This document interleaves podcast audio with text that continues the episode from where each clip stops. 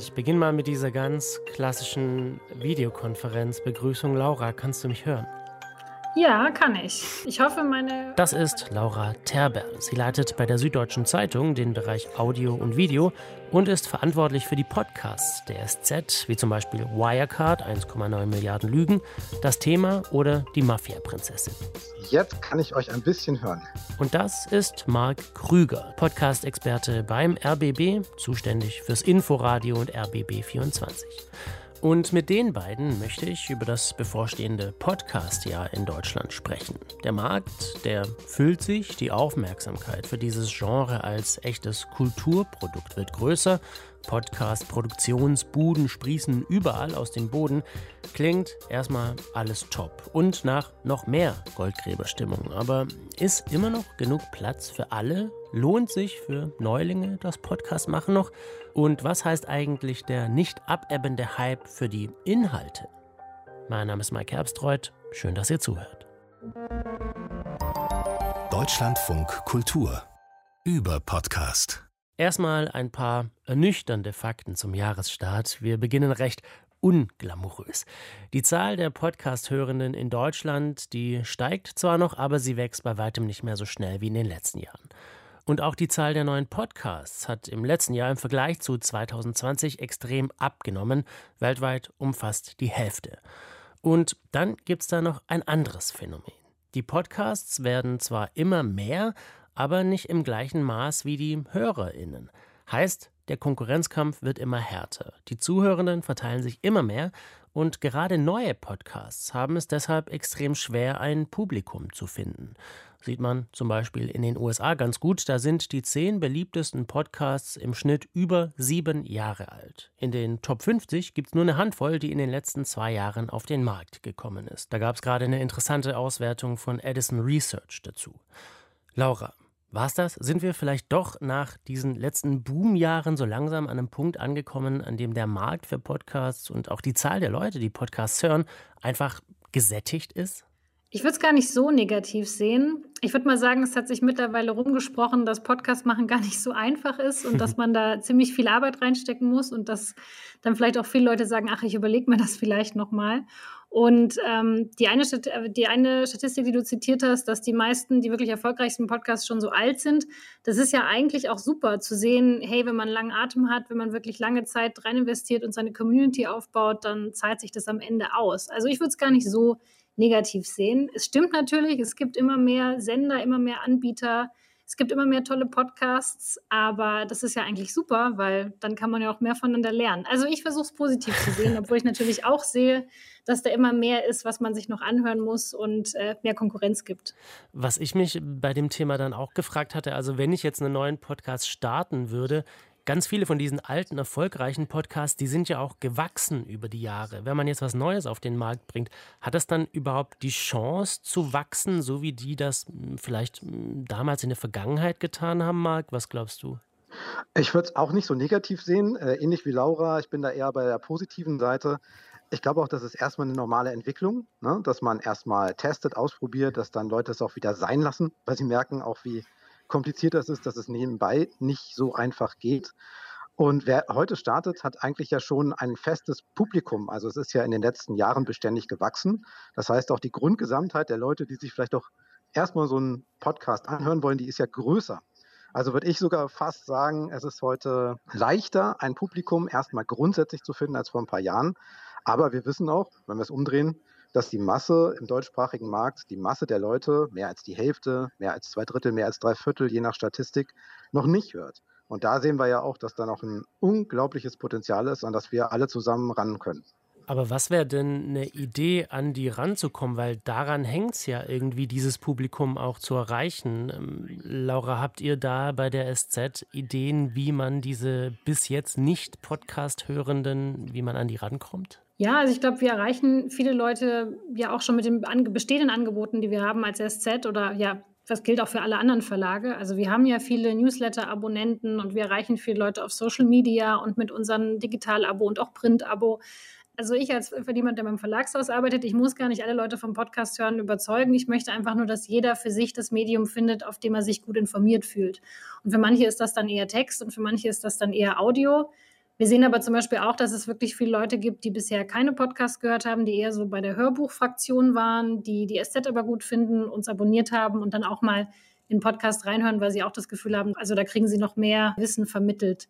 Für mich ist Podcast immer einfach noch ein zusätzliches Angebot, das wir machen. Und wenn dann jemand sagt, hey, nee, das ist mir irgendwie alles zu viel Gelaber und ich habe es lieber komprimiert im Text, dann ist das für mich, für mich ist das ehrlich gesagt auch fein. Marc, was glaubst du, wie kommt man an die Leute ran, die noch keine Podcast-Fans sind?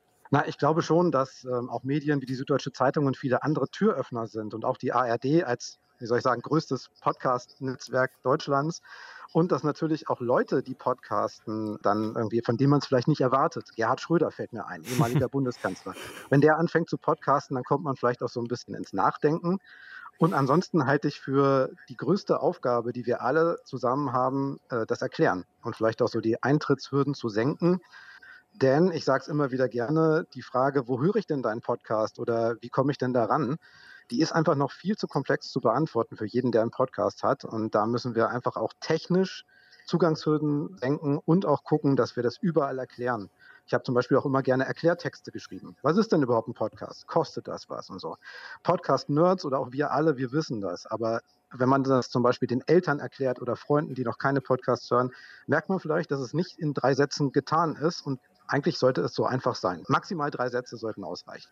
Und wenn ich einen Podcast gefunden habe, der mir gefällt, wie finde ich denn dann den nächsten? Also ähm, ich glaube, daher kommt es auch, dass dann manche Leute halt einen Podcast hören, weil der ihnen dann gefällt, weil sie gar nicht, also was dann sehr schwierig ist, ähnliche Angebote zu finden, die vielleicht auch reinpassen könnten ist auch ein Problem, dass du natürlich bei sämtlichen Netzwerken, und es gibt ja einige und auch bei Plattformen, immer so dieselben 200 Podcasts vorgeschlagen bekommst. Also so richtig tief eintauchen ist dann auch komplizierter.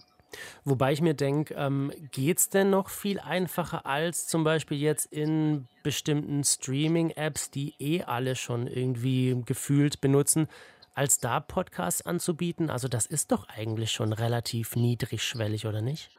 Ja, klar, natürlich. Für Leute, die eh schon Spotify oder Apple Podcasts nutzen und aktiviert haben, klar. Aber wir wollen ja an die ran, die bisher noch nicht hören. Und das sind vielleicht auch die, die gar nicht wissen, dass auf jedem Smartphone eigentlich schon so eine Podcast-App installiert ist, die erstmal gar nicht wissen im Vorbeisurfen beim Internet, dass sie auch bei YouTube auf etwas klicken, was auch als Podcast angeboten wird.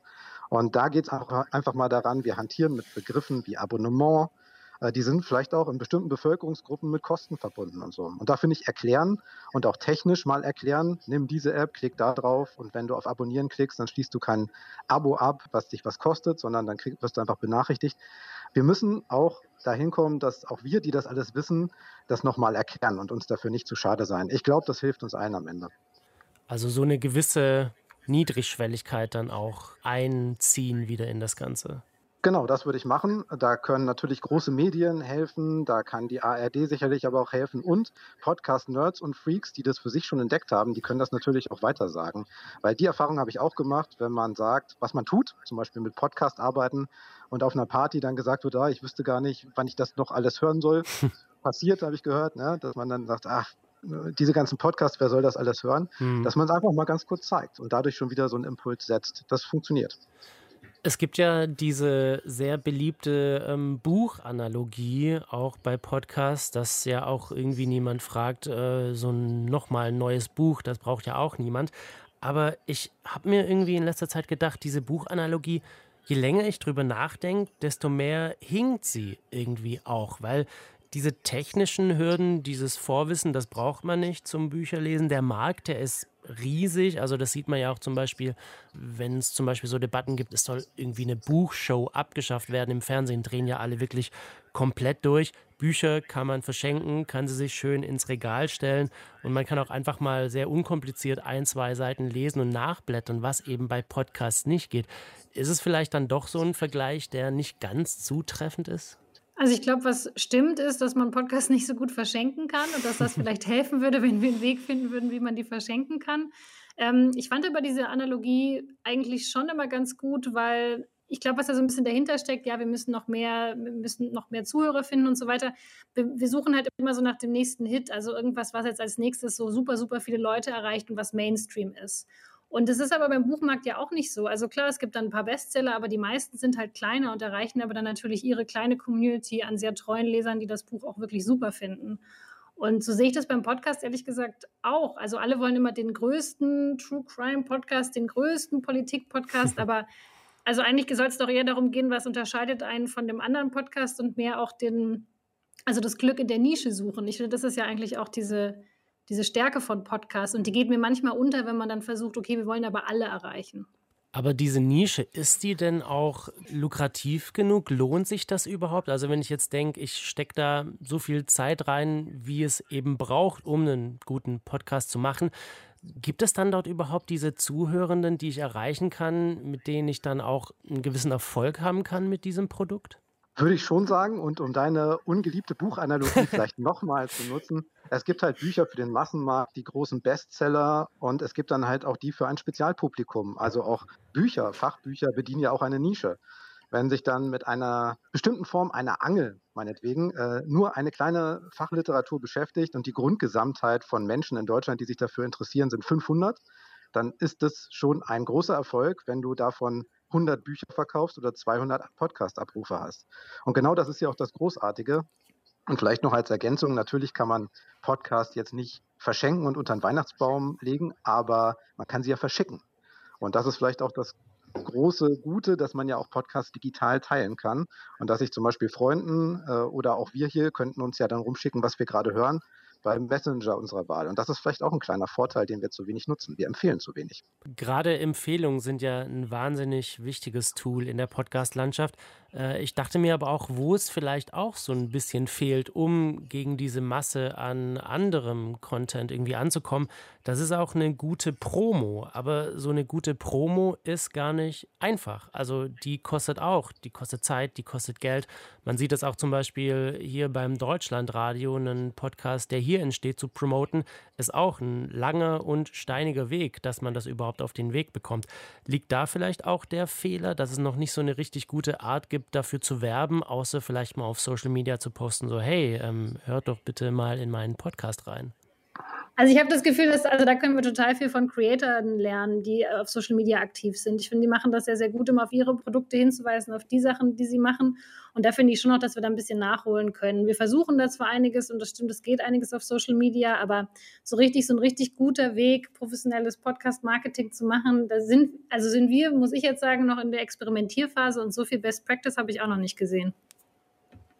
Ja, ich hätte ein Best Practice aus dem vergangenen Jahr, der Kui Bono Podcast, der hat das schon ganz gut gemacht. Der war auch deswegen groß, weil er eigentlich dieses Cross-Promo-Ding ganz gut gespielt hat.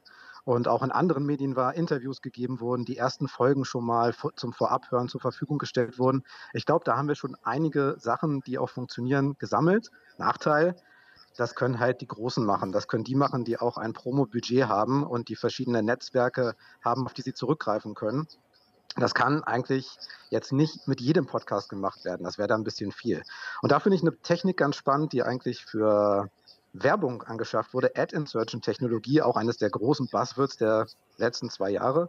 Aber die könnte man natürlich auch nehmen, nicht nur um Werbung auszuspielen, sondern um am Ende eines Podcasts auch ganz konkret auf andere Podcasts hinzuweisen. Ich kann mir zum Beispiel vorstellen, dass man dann einen Pool von kleinen Absagen hat, die dann per Random hinten rangehängt werden. Oder man kann Kampagnen fahren und dann sagen, okay, das Netzwerk bewirbt jetzt diesen einen Podcast. Ich glaube, das kann mit vertretbarem Aufwand funktionieren. Kannst du diese Technologie vielleicht noch mal kurz erklären, ähm, wie das funktioniert?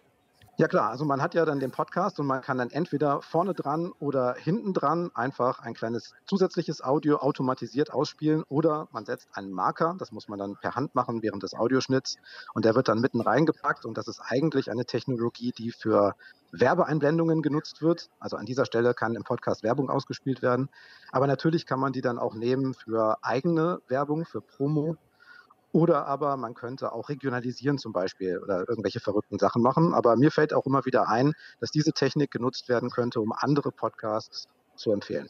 Klingt auf jeden Fall jetzt auch nicht ganz unkompliziert. Und ich habe irgendwie mal gelesen, dass wenn man überhaupt irgendwie auffallen will in diesem Podcast-Markt, dass man dann ein paar Dinge braucht. Und zwar sind das ähm, eine tolle Idee, gutes Marketing, super Skripte, gute Interviews, fantastische Gäste und Glück das ist jetzt so ein Paket, das nicht super äh, einfach klingt und jeder mal kurz so ähm, aus dem Ärmel schüttelt.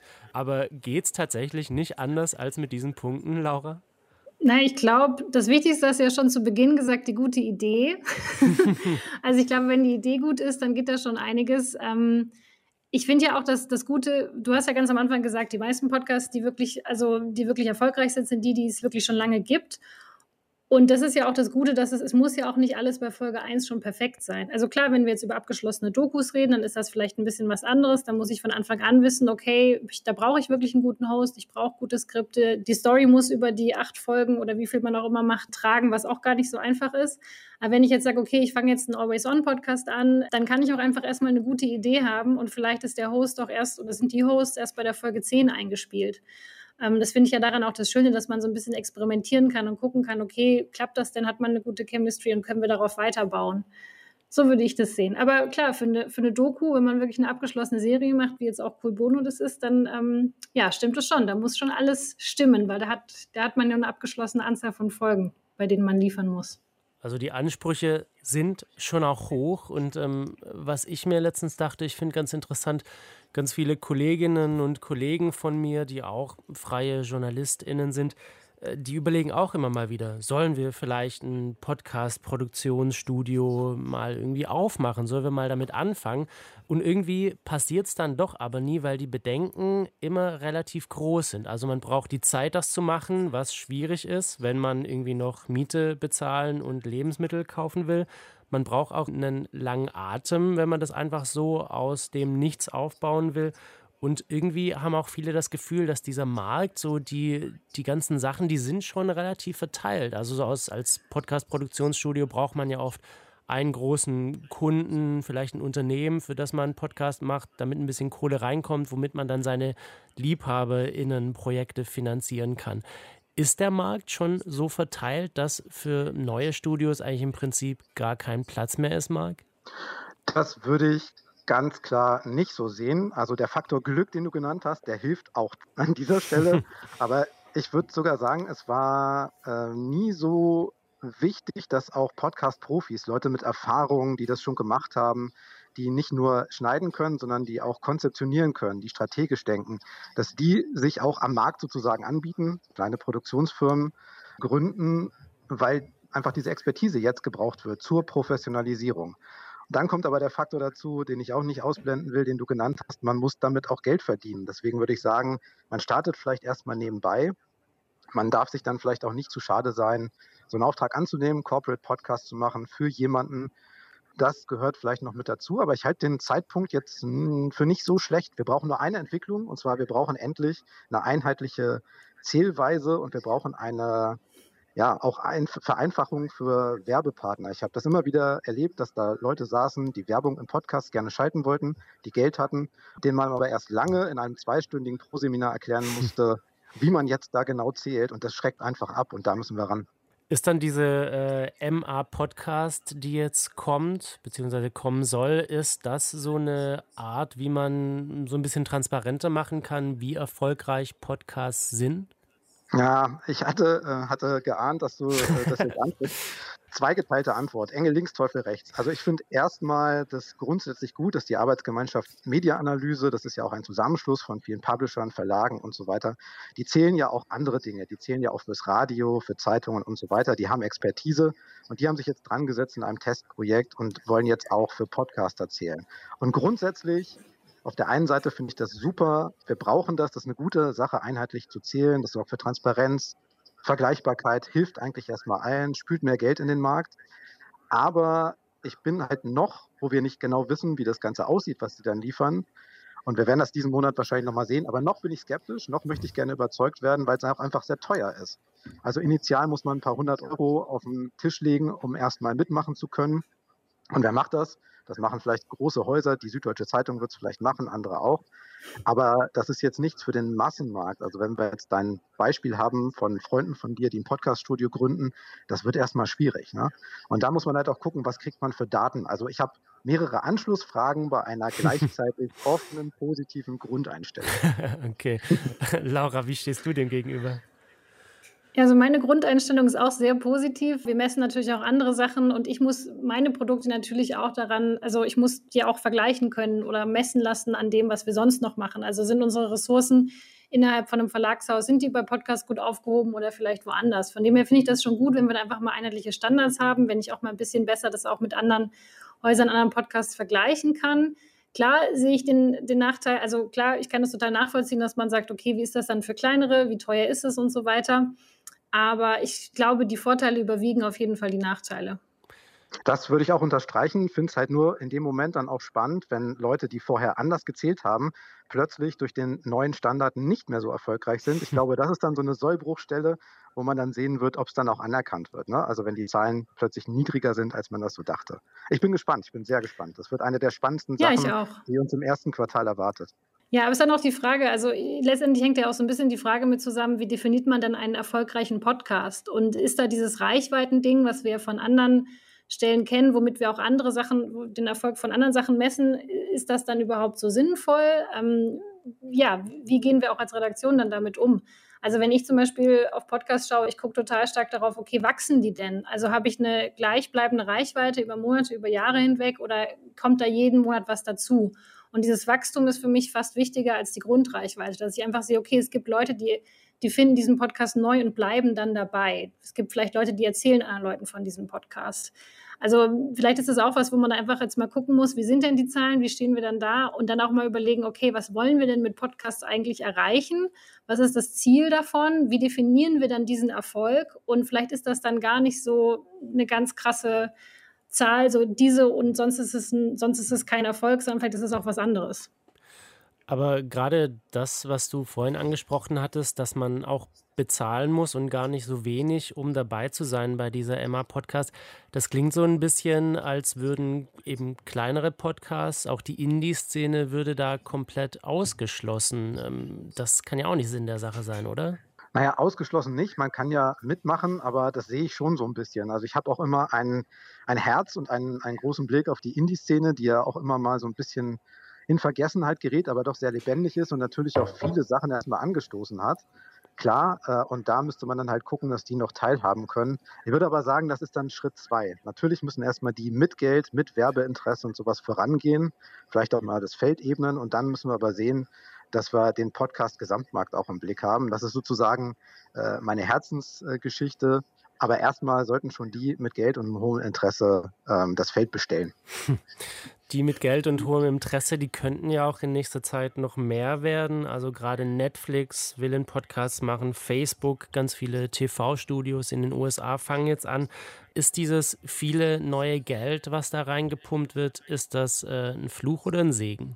Ich finde es eigentlich gut. Also ich meine, der, der Markt ist in Bewegung, es geht extrem viel und ich habe das Gefühl, wenn halt viel Geld im Spiel ist, dann gehen Leute auch mal eher Risiken ein. Also sie sagen, okay, wir, wir wollen das jetzt mal ausprobieren, ähm, wir testen das jetzt mal. Auf der anderen Seite bedeutet natürlich viel Geld im Markt auch, dass auch viel Druck drin ist, dass man, wie gesagt, jetzt die nächsten Hits produziert und dass es jetzt aber auch super erfolgreich sein muss und ganz, ganz viel Reichweite. Also ich würde mal sagen, also das Geld sorgt für Druck und ob dieser Druck gut ist oder schlecht, das ist, das ist letztendlich halt die Frage. Also gibt es dann bald noch mehr Podcasts mit Promi-Hosts? Weil die garantieren, ja, genau. die garantieren Reichweite, die garantieren auf jeden Fall mal die Fans, die dann mitkommen. Das ist für ähm, Unternehmen, die da reingehen wollen, natürlich, die machen das ja auch nicht zum Spaß. Die wollen ja auch was für ihr Geld. Das kann natürlich sein, aber es kann genauso gut sein, dass Plattformen sagen, na gut, wir wollen uns jetzt hier, ähm, wir wollen uns hier positionieren, wir wollen einen ganz klaren USP haben. Den kriegen wir vielleicht gar nicht durch einen Promi-Podcast, weil er letztendlich das nur der Promi-Podcast ist und nicht der Plattform-Podcast. Und wir überlegen jetzt nochmal in eine andere Richtung. Das kann genauso gut sein. Also ich finde es einfach sehr spannend, was gerade passiert. Ich freue mich auch so ein bisschen über die Aufmerksamkeit, aber natürlich kann man es auch negativ sehen und ein paar Sachen, die so passieren, finde ich auch ein bisschen irre. Aber ähm, ja, Geschäft belebt den Markt, würde ich sagen. Das würde ich äh, unterstreichen und würde auch sagen, es ist noch genau wie bei den Hörern eine Menge Platz für mehr Geld. Wir freuen uns natürlich über die großen Wachstumszahlen, auch wenn wir in die USA gucken, aber auch auf den deutschen Markt, dass Werbung auch mehr Geld in den Podcastmarkt reinbringt. Wenn wir das aber vergleichen äh, mit Büchern, mit äh, TV oder mit anderen Werbeformen online, dann ist das natürlich lächerlich klein immer noch, sondern das Wachstum ist halt schön. Und dann würde ich sagen, äh, niemand wird glücklich damit, wenn wir einfach den Podcastmarkt insgesamt mit Geld beschmeißen. Äh, das mag für einen Moment ganz schön sein, aber das zieht sich dann ja auch wieder zurück. Und dann würde ich schon denken, so 5 Euro in ein Monatsabo für einen äh, Podcast, der mir ans Herz gewachsen ist, das ist im Prinzip besseres und schöner investiertes Geld, auch wenn es nicht so viel ist, als wenn jemand einfach ein Studio mit Geld beschmeißt und die das gar nicht alles abarbeiten können und das am Ende dann als großer Misserfolg dasteht. Ähm, da würde ich schon sagen, da muss man auch gucken, wo das Geld am Ende landet und wie es gut verteilt wird. Oft ist gerade bei so Medienhäusern, wenn da dann Geld reingeworfen wird, auch ja so ein bisschen so diese Fear of Missing Out dabei. Also man will jetzt dabei sein bei diesem Podcasting, das irgendwie sehr viele, vor allem junge Menschen offensichtlich ganz gut finden. Aber ich habe das Gefühl, dass sich jetzt auch schon wieder so ein bisschen so eine Konsolidierung einsetzt. Also ganz viele mh, hm, Lokalzeitungen, auch Medienhäuser, auch so ein paar relativ prominent besetzte Podcasts haben in den letzten Monaten aufgehört zu podcasten, ziehen sich zurück aus diesem Markt. Sind da manche vielleicht zu früh rein oder mit zu falschen Erwartungen? Wie seht ihr das? Ich äh, halte das für eine ganz normale Entwicklung. Also wir hatten das einfach, dass äh, Podcasts plötzlich so auf der Bildfläche waren für einige und dann haben da auch hm, Leute investiert und wollten erstmal mitmachen. Ja, und dann kommt halt die Realitätsebene rein, die man irgendwann einziehen muss. Also dann merken sie, das kann, das kann man nicht nebenbei machen, das funktioniert nicht wie gedacht, wir haben nicht die Leute dafür, wir wollen das nicht investieren, Geld kommt zu kompliziert rein, dann lässt man es auch wieder, weil man es nicht leisten kann oder es zu kompliziert ist und das finde ich ganz normal. Ich finde aber gut, dass sie es ausprobieren.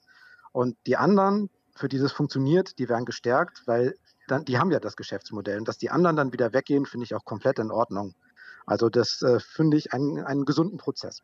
Finde ich auch. Ich finde, wir müssen eh dahin kommen, dass wir auch als, ja, als Medienunternehmen schneller Dinge ausprobieren, aber dann auch bereit sind, die auch mal wieder scheitern zu lassen und was Neues zu machen.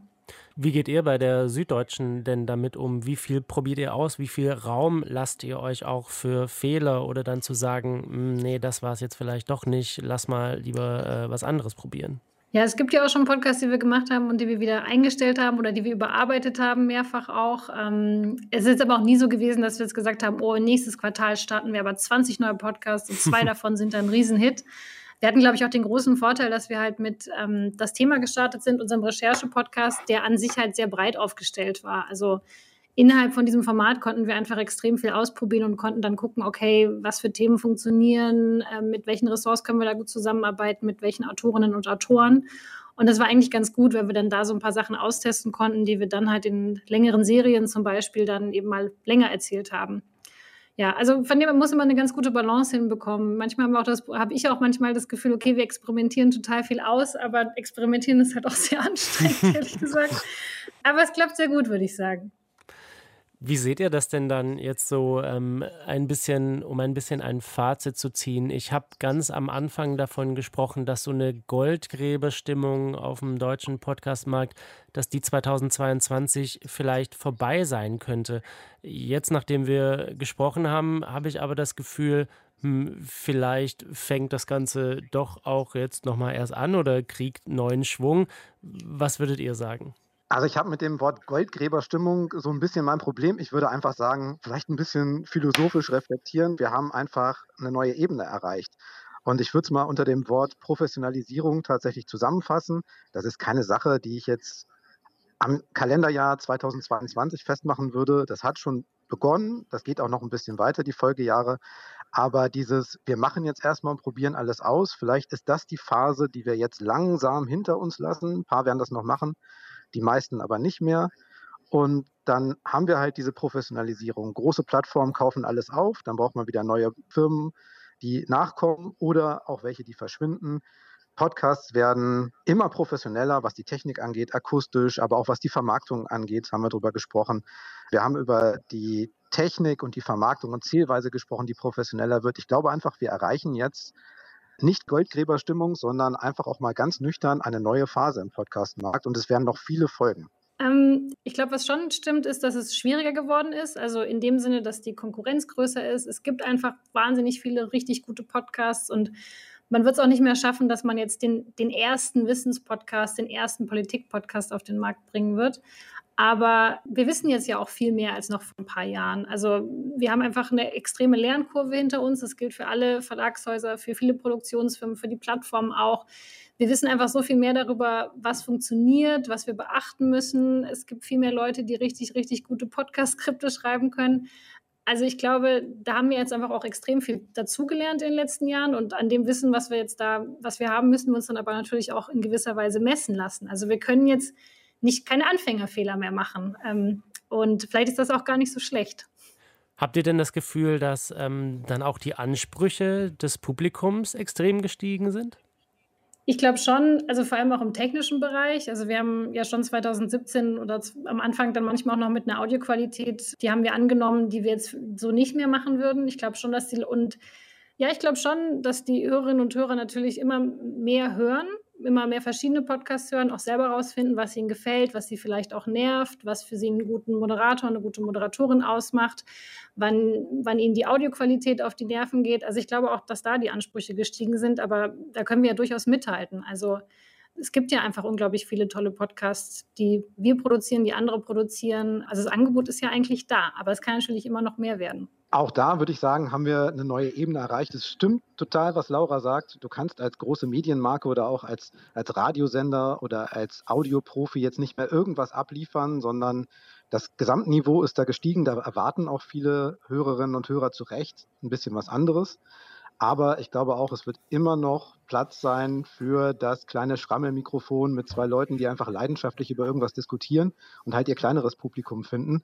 Also diese Absolutheit sehe ich dann nicht, aber ich glaube insgesamt für eine große Masse Mensch gesprochen und für die, die auch durch Radio sozialisiert sind und vielleicht darüber einsteigen nochmal in die Podcast-Welt, da stimmt das schon.